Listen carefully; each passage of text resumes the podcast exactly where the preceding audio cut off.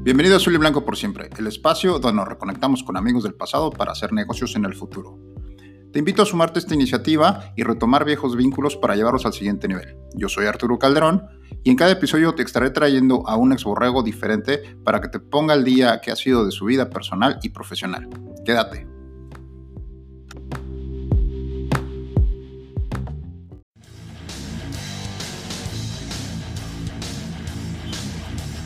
Bienvenidos a Azul y Blanco por siempre, el podcast donde nos reconectamos con amigos del pasado para hacer negocios en el futuro. En esta ocasión me conecto vía telefónica con Mario Martínez hasta la ciudad de León, Guanajuato. Buenas noches, Mario. Buenas noches, Arturo. ¿Cómo estás? Muchas gracias. Excelente, Mario. Bueno, pues vamos a, a reconectarnos y vamos a ponernos al día en qué está pasando con tu vida. Y vamos a empezar con este formato, ¿ok? En el primer, en el, primer bloque, primer segmento de este podcast tenemos lo que es el kickoff. Por favor, recuérdanos en qué fecha o qué periodo estuviste allá en Borregos Laguna, cuál fue tu carrera, tu apodo y tu posición, por favor. Muy bien, Arturo, muchas gracias. Bueno, este, mi nombre es Mario Fausto Martínez Sánchez. Eh, jugué de 1996 al 2000. Eh, mi posición fue de ala cerrada también estuve como centro largo de despeje y gol de campo, más conocido como el caminante, aunque en una reunión que, que tuvimos descubrimos ahí en la casa que puede tener hasta como 40 apodos. Este, nací en, la, en, el Distrito Federal, me gradué como ingeniero industrial y de sistemas con especialidad en finanzas. Excelente. Gracias, Mario. Ok, eh, vámonos con la primera pregunta del primer cuarto. El primer cuarto hablamos sobre temas personales. Cuéntanos qué fue de ti desde que saliste, de, desde que terminó tu elegibilidad en Borregos Laguna. Bueno, eh, terminé mi elegibilidad en Borregos Laguna en el 2000. Este, todavía me quedé estudiando un rato, me gradué en el 2002. Eh, del 2002 me quedé en Torreón y me casé en el 2004. Viví en Torreón hasta el 2005 y de ahí eh, nos fuimos a, a vivir a Toluca un año y medio más o menos. Regresé a Torreón en el 2006 para el 2008 tuvimos a nuestro primer hijo y de ahí nos fuimos a vivir a Mazatlán, donde vivimos dos años. De ahí nos fuimos a vivir a San Luis Potosí del 2010 al 2012. En el 2011 nació mi hija y pues ya en total tengo dos hijos. Eh, después vivimos en Ciudad Acuña una temporada del 2012 y para el 2013 nos regresamos a Torreón y, este, y yo encontré trabajo en Guanajuato en la industria, la industria automotriz igual. Para el 2014 eh, me separé eh, de, mi, de mi esposa y ahora estoy divorciado. Mis hijos viven con su mamá, con Gabriela, y pues ellos son unos atletas y excelentes estudiantes. Yo este, actualmente aún sigo jugando fútbol americano en, aquí en León, Guanajuato, en equipos de veteranos. Qué bárbaro. Este, aquí tienen su casa en León, Guanajuato cuando gusten. Eh, soy aficionado a los 49ers y bueno, lástima que no ganaron este Super Bowl. muy bien, Mario, muchas gracias. La verdad es que muy detallado. Eh, me gustó, me gustó mucho este primer cuarto. Ok, no hay muchas preguntas ahí. Vámonos al segundo cuarto. En el segundo cuarto platicamos sobre tema profesional eh, y de carrera. ¿Qué ha sido de ti desde que empezaste a trabajar? Muy bien, bueno, eh, desde que me gradué eh, empecé a trabajar en la industria automotriz. De hecho, quiero hacer una pausa y agradecer al buen Gamaliel Carrillo, poderosísimo linebacker de los Borregos, porque él fue quien me ayudó a que me entrevistaran en, para mi primer trabajo y desde entonces trabajo en la industria automotriz y pues bueno, es lo que hasta ahora me ha traído, ¿no? Estuve en diferentes empresas, primero en Cableados del Norte, que son arneses automotrices, después en motores John Deere, que son motores diésel, ahí estuve más en la línea de ensamble, después me fui a una empresa llamada Sumitomo, donde me tocó diseñar el arnés del TIDA, de ahí me regresé a Torreón, a Tacata, en bolsas de aire e inyección de plástico, Luego estuve en una empresa llamada Astrum Satelital con sistemas de GPS para localización de embarcaciones pesqueras allá en Mazatlán. De ahí me fui a otra empresa de inyección de plástico, de nuevo en la industria automotriz, ya la extrañaba. Este, luego regresé a, después de esa eh, inyección de plástico, me regresé a arneses automotrices un periodo. Y por último, ahorita estoy en una empresa de inyección de aluminio y maquinado de piezas para motores y transmisiones, donde ya llevo aquí siete años en el paso de estas empresas, bueno, pues he estado como, como supervisor de producción, supervisor de calidad, ingeniero de procesos de proyectos nuevos, gerente de proyectos, gerente de calidad, director de planta y actualmente como director de control de producción, venta, servicio al cliente, logística, proyectos nuevos, casi no, casi no tengo trabajo. Y, este, y ahorita también lo que estoy haciendo, estoy dando cursos en, en una empresa consultora y estoy empezando a crear también una empresa consultora como un plan de jubilación. Eh, por el trabajo estoy estudiando japonés, este, por la empresa, la empresa donde estoy trabajando actualmente es japonesa, este, y yo creo que donde estoy ahorita podría llegar a jubilarme, es, es una muy buena empresa. Oye, ¿qué, ¿sobre qué es tu consultoría? ¿En qué te especializas? Eh, mi consultoría sobre, se basa en eh, todo lo que es eh, industria automotriz, todas las eh, certificaciones de industria automotriz en el sentido como ISO 9001 y ATF, eh, certificaciones especiales, pero también muy enfocado a la manufactura esbelta, mejora de procesos, eficientización de procesos, eh, todo lo que es TPM, mejora continua y todo eso. Eso es lo que, lo que hago como consultoría y entrenamiento a, la gente sobre todo. Eso es ah, lo que, lo que hago. Qué, qué interesante, sobre todo es experiencia que has ganado en todos estos años metido en, en planta, ¿no? Sí, fíjate que dentro de las eh, cosas que la industria automotriz he rebotado, al, principio reboté en muchas empresas, también eso me dio mucha apertura a conocer muchas formas de administrar y también conocí muchos procesos diferentes. Entonces, es, es una ventaja. También he trabajado con empresas de Estados Unidos, con empresas mexicanas, con empresas japonesas, que también te dan una visión también diferente. Ok, gracias. Aquí voy a utilizar mi primer tiempo fuera y voy a preguntarte, me comentas, me comentabas antes de, iniciar esta conversación que estás trabajando en una empresa japonesa. Me gustaría saber cuál es, eh, todo el mundo tenemos ciertas ideas o cierta fascinación por la cultura japonesa en el trabajo. ¿Cómo es, si eso esto es real, o, cómo, cómo trabajan los japoneses en, en, México? Eh, ¿Traen su cultura o es totalmente distinto? Mira, ellos quieren implementar su cultura, ellos quieren implementar la forma en que ellos trabajan, ellos son muy, muy disciplinados. Eh, yo siempre he platicado con la gente que he conocido, eh, personas de Alemania, de Japón, de China, de Estados Unidos, de Francia, he trabajado con diferentes personas y yo sigo insistiendo que los mejores trabajadores son los mexicanos. Sin embargo, no tenemos buen liderazgo y los japoneses tienen mucho liderazgo y mucho respeto, mucha disciplina. Entonces, por eso salen las cosas. Los japoneses son muy, buenas, muy buenos trabajadores, eh, cuidan a su gente, a nosotros nos cuidan mucho, sí realmente se preocupan porque tengamos muchas cosas. No son los mejores administradores, no son los más inteligentes del mundo quizá, pero con la disciplina que tienen, eso les ayuda muchísimo, porque obviamente todos buscan el mismo objetivo. Y me ha tocado ver que aunque el jefe esté equivocado, todos lo hacen y ya cuando sale mal, entonces ya el jefe dice, bueno, vamos a revirar, cambian los planes y todos otra vez en conjunto siguen y es cuando encuentran los resultados, ¿no? Pero eso es, eso es algo que a mí me ha tocado vivir con los japoneses. Sí quieren implementar su cultura y sí hay un choque, porque para ellos es disciplina. Cuando tú como mexicano tienes mucho ingenio y te dicen, oye, es que vamos a hacer esto, y tú ya de entrada ya sabes que no va a jalar, por la experiencia, por lo que ya has visto, por lo que conoces. Y tú le dices a un japonés, no, pero es que no va a jalar, te va a decir, no, hazlo. Tienes que hacerlo, pero es que así, hazlo y tienes que hacerlo. Entonces, ese es un choque cultural que sí tenemos en ese sentido. Wow, qué interesante, qué interesante, porque siempre es algo que pues le llega a, a, causar curiosidad a la gente, ¿no? Sobre todo los que estamos claro. lejos, dices, oye, ¿cómo será? Si serán tan, si serán como los pintan o no son como los pintan, ¿no?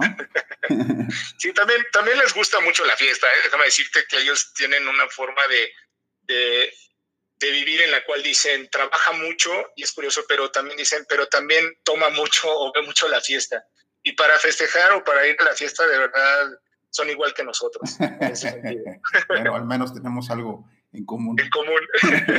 Gracias, Mario. Interesante. Vámonos al medio tiempo. En el medio tiempo te voy a preguntar eh, vamos a relajarnos un poquito y échanos por favor una anécdota de mm, aquellos tiempos de la laguna. Claro que sí. Mira, anécdotas de Borrego Laguna seguramente hay muchos, digo, muchas anécdotas y muchos ya las han de conocer, han de ser famosas, pero quizá esta no. Eh, esta anécdota, bueno, déjate platico que eh, ganamos un premio en torneos internos en el TEC y nos llevaron a Mazatlán porque había unos torneos internos de Tochito. Nos llevaron a Mazatlán, entonces fuimos el cubano, el Rizos y yo por haber ganado ese torneo. Llegamos a Mazatlán Y resulta que en Mazatlán, pues ya sabes, ¿no? Llegas en la mañana y lo primero que haces es hacer check-in y de ahí te vas a la playa, compras tus cheves y estás en la playa, ¿no? Entonces resulta que estaba un portaaviones de Estados Unidos, el USS Constellation, que estaba ahí, y estaba haciendo un último tour antes de ser desmantelado. Eh, después de un día largo con puras cervezas ahí en la playa, nos topamos con unos marinos en la playa que traen un balón de fútbol americano y pues ya saben, nos acercamos y oye, vamos a jugar tochito, porque pues para nosotros fue así como que el tazón azteca, ¿no? México contra USA, ¿no? Entonces ellos de hecho traían mucha porra porque todos estaban los marinos hospedados ahí en el, en el hotel del CID este, y pues entrando, empezando, ya nos iban ganando por tres anotaciones. Nosotros, según muy de que, ah, pues, vamos a ganar. Y ya cuando se nos bajó la borrachera, pues ya empezamos a, a remontar, ¿no? Hasta que les empatamos. Y ya así de que la jugada del gane, el que anota gana, ya sabe, ¿no? Pues va. Entonces, en la última jugada, eh, le mando un pase largo al Rizos. El Rizos atrapa el balón, anota y aquí la anécdota chistosa es que el Rizos, en su afán por festejar, que habíamos ganado nuestro tazón azteca, se aventó hacia el mar de un clavado de frente, por supuesto, pero al Rizos nadie le explicó que la marea viene y va, ¿verdad? Entonces imagina que cuando se avienta, el mar se va y él cae, pero así de frente en la arena completamente. Y todavía esa noche cuando se estaba bañando gritaba porque le ardía la frente. ¿no? Entonces esa es una de las anécdotas que, que recordamos mucho. no, no, no, la, yo no me la sabía, ¿eh? Gracias, gracias. Bien, Mario, excelente. Vámonos, por favor, a, de regreso al juego, tercer cuarto. En este tercer cuarto, cuarto te voy a preguntar sobre un reto personal o profesional que hayas, que hayas tenido que enfrentar y cómo saliste adelante de él. Claro que sí. Bueno, hay, hay, este, he tenido muchos retos grandes, por supuesto, como todos. Este, quizá unos son más importantes que otros y para mí este, los más importantes, uno es eh, mi divorcio, por supuesto, que implica estar lejos de mis hijos, y el otro, pues profesionalmente, en, cuando, cuando estás desempleado, ¿no? Yo, que yo creo que a todo mundo, a muchos les ha afectado.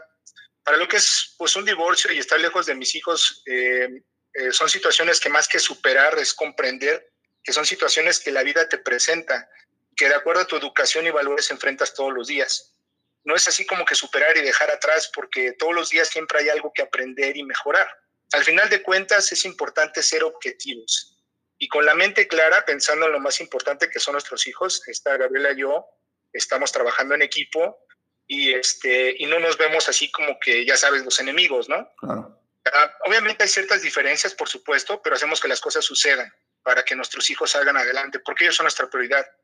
Eh, como resultado, te puedo decir, mis dos hijos son muy buenos niños, son, están en el cuadro de honor, son buenos estudiantes, son atletas, ellos a ellos les gustó el triatlón, mi hijo no le gustó el fútbol americano, le encantó el triatlón, hace triatlón. Este, y algo que me ayudó a mí personalmente, pues fue volver a jugar fútbol americano. Eh, recordando la filosofía, eh, todo lo que eh, me enseñó el fútbol americano, pues me ayudó a salir adelante al estar solo y lejos de mis hijos, a quienes visito, este, trato de visitar lo más posible mientras el trabajo y la economía lo permita. Este, pero pues salir adelante, ¿no? Ser objetivo, que es parte de lo que te enseña el fútbol americano y ser tenaz. La otra es el desempleo, que es como a todos nos llega a pasar y lo único que, lo único que hice fue enfocarme en encontrar trabajo. O sea, no, no estaba yo pensando en no tengo trabajo, estaba pensando en cómo encontrar trabajo, en explotar mis contactos, vender lo que he aprendido en cada momento en el recorrido profesional. Lo importante no es pensar que no tienes trabajo por falta de capacidad, sino porque son decisiones frías en donde para la empresa no es conveniente y al final de cuentas siempre saben otros caminos que te llevan a algo mejor.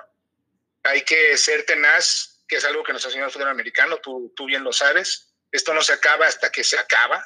O sea, esto es este, hasta que pite el árbitro, ¿no? Como dice. Este, por muy crítico que sea la situación, pues no estamos mancos y podemos salir adelante. Y creo que todos somos iguales en ese sentido. Oye, ¿cuánto tiempo estuviste desempleado? Bueno, la, lo que más estuve desempleado, este, digo, gracias a Dios, fueron tres, cuatro meses. Realmente siempre fui afortunado en que eh, eh, terminaba desempleado y era un mes y ya encontraba trabajo. Pero tres, cuatro meses son una eternidad, ¿no? O sea, estando ahí suenan como una eternidad. por supuesto, pues. y aunque, y aunque tengas, eh, un, que tengas tú, digas, estoy preparado porque tengo un ahorro y eso, la verdad es que cada día tengas lo que tengas, no es este, seguridad y aún así uno se siente como que intranquilo, por supuesto.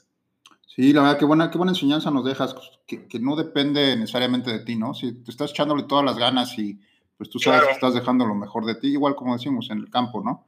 Y no, no, no siempre depende de ti, y este, pero aún así es un trago difícil de tragar, ¿no? Cuando, cuando te quedas en esa posición y dices, bueno, pues que estoy haciendo mal, que no lo estoy logrando, ¿no? Porque también es parte de, de, de nosotros el tratar de analizarnos y encontrarnos esos errores o defectos para corregirlos, pero simplemente a veces son cosas que no dependen de ti. Sí, hay que, hay que ser objetivos, porque si no luego caes en, ya sabes, ¿no? Depresiones o situaciones que entonces ya no te dejan encontrar o buscar un trabajo, ¿no? Este, las empresas a veces te entrevistan y te dicen, oye, ¿cuánto tiempo tú piensas estar con nosotros? Y pues por dentro uno piensa, pues lo que me dejes, o sea, yo por mí 20 años, pero depende también de ti, porque también depende de los planes de la empresa, pero en fin.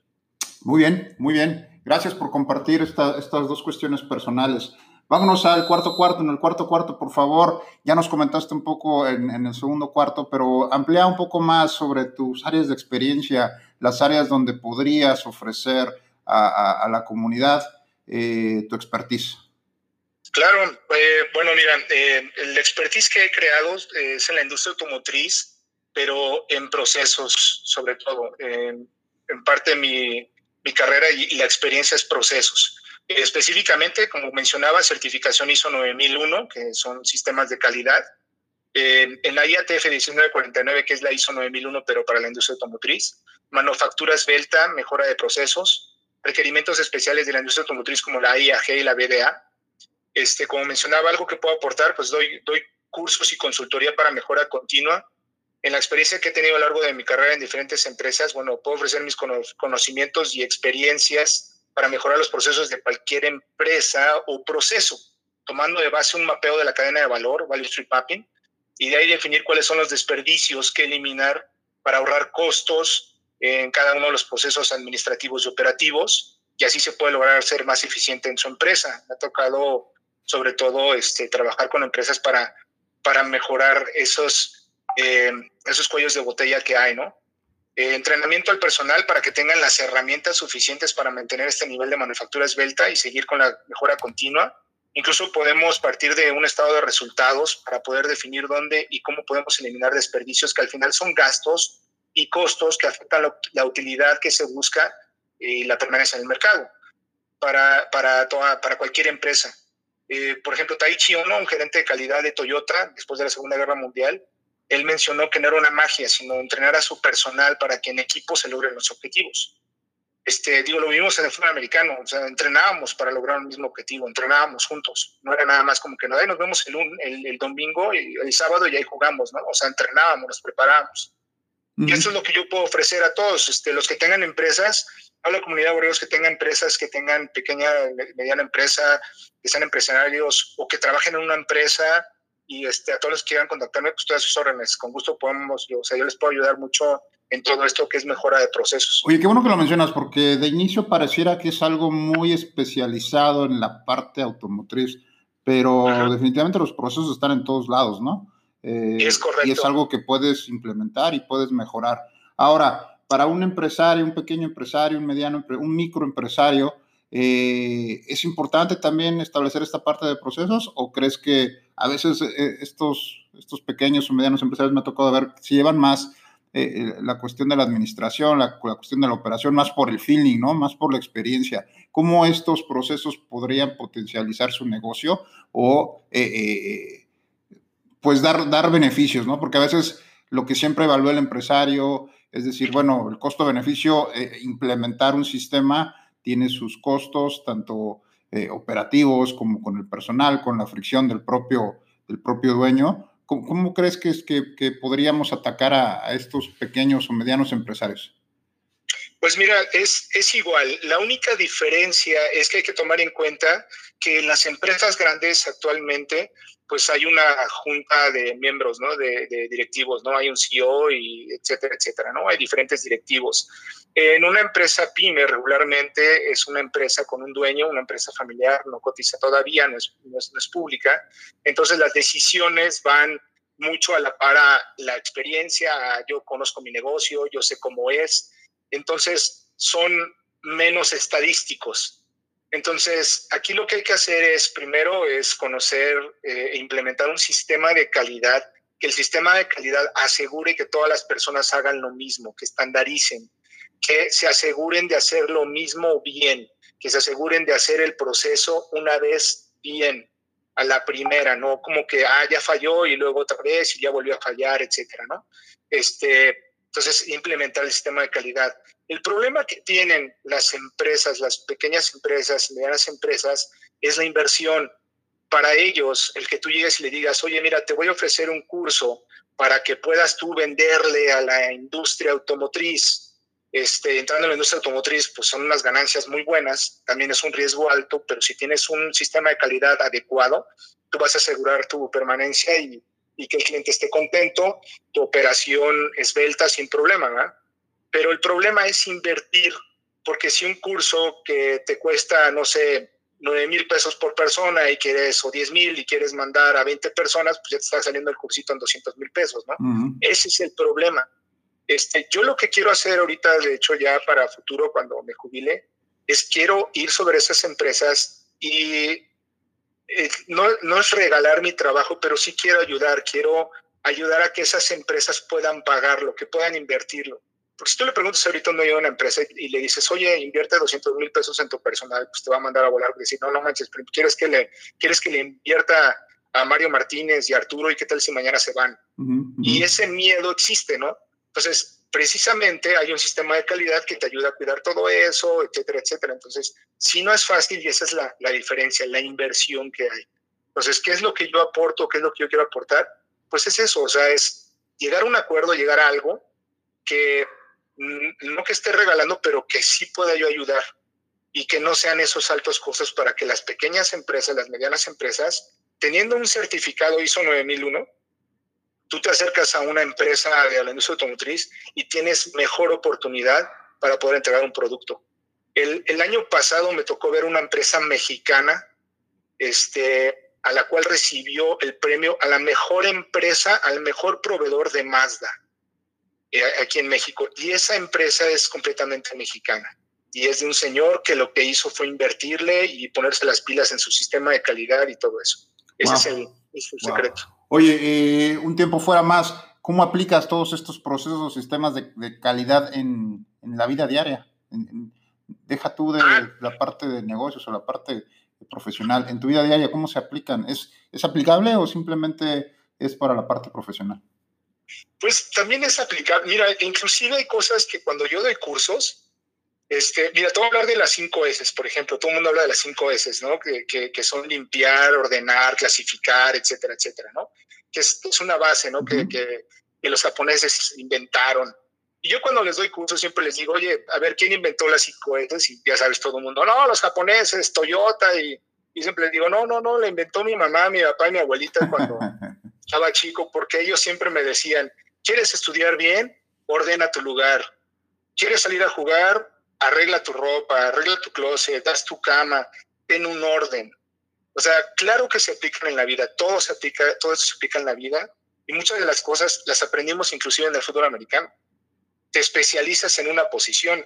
Tú, tú jugabas de tackle defensivo, yo jugaba de ala cerrada, no era como que ahora entra Mario de linebacker, o sea, no. O sea, tú te especializabas en una posición, entrenabas y te asegurabas de que hacías lo mismo y la jugada, se mandaba una jugada y esa jugada que se mandaba, todo el mundo la conocía. Y si estaba Murra de cerrado o, o, si, o si estaba yo de cerrado o quien estuviera de cerrado, todos iban a hacer la misma trayectoria en esa jugada en específico. Entonces, todo se aplica en la vida también. Perfecto, ya hay procesos. Y muchas de estas cuestiones japonesas son cuestiones de educación, ¿no? O sea, son, este, su disciplina es basada en educación, principios desde casa.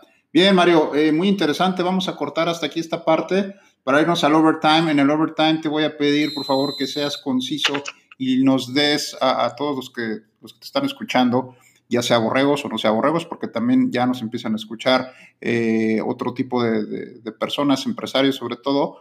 Danos un tip de oro, por favor, para eh, que, que, nos pudieras compartir en tu experiencia profesional. Claro que sí, mira, un consejo profesional que les puedo dar, eh, y hablando humanamente, ya no tanto de trabajo, eh, bueno, sí trabajo, pero sobre todo como personas.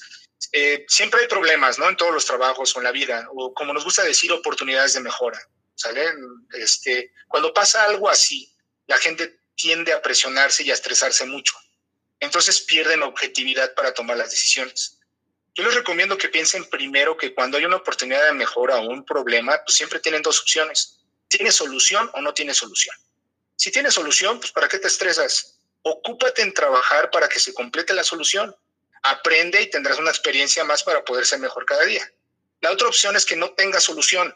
Y si no hay solución, pues ¿para qué te estresas también? O sea, de todas maneras ya falló, o sea, ya, ya no puedes hacer nada. Lo que sí debes de hacer es aprender eso sí es muy importante, aprender de esa experiencia, encontrar la causa raíz que te llevó hasta ahí y buscar la acción que evite que te lleve de nuevo hasta ahí. Pero sé objetivo, sé objetivo, no te estreses de más y aprende a ser mejor. Como lo dijo Vince Lombardi hace tiempo, la medida de quien somos es lo que hacemos con lo que tenemos. Entonces, la forma en que reaccionamos a lo que tenemos de frente definirá qué tipo de personas somos. Gracias, Mario. Excelente tip, excelente comentario. Ok, Mario, pues estamos llegando al final de, este, de esta emisión. ¿Algo más que quieras agregar?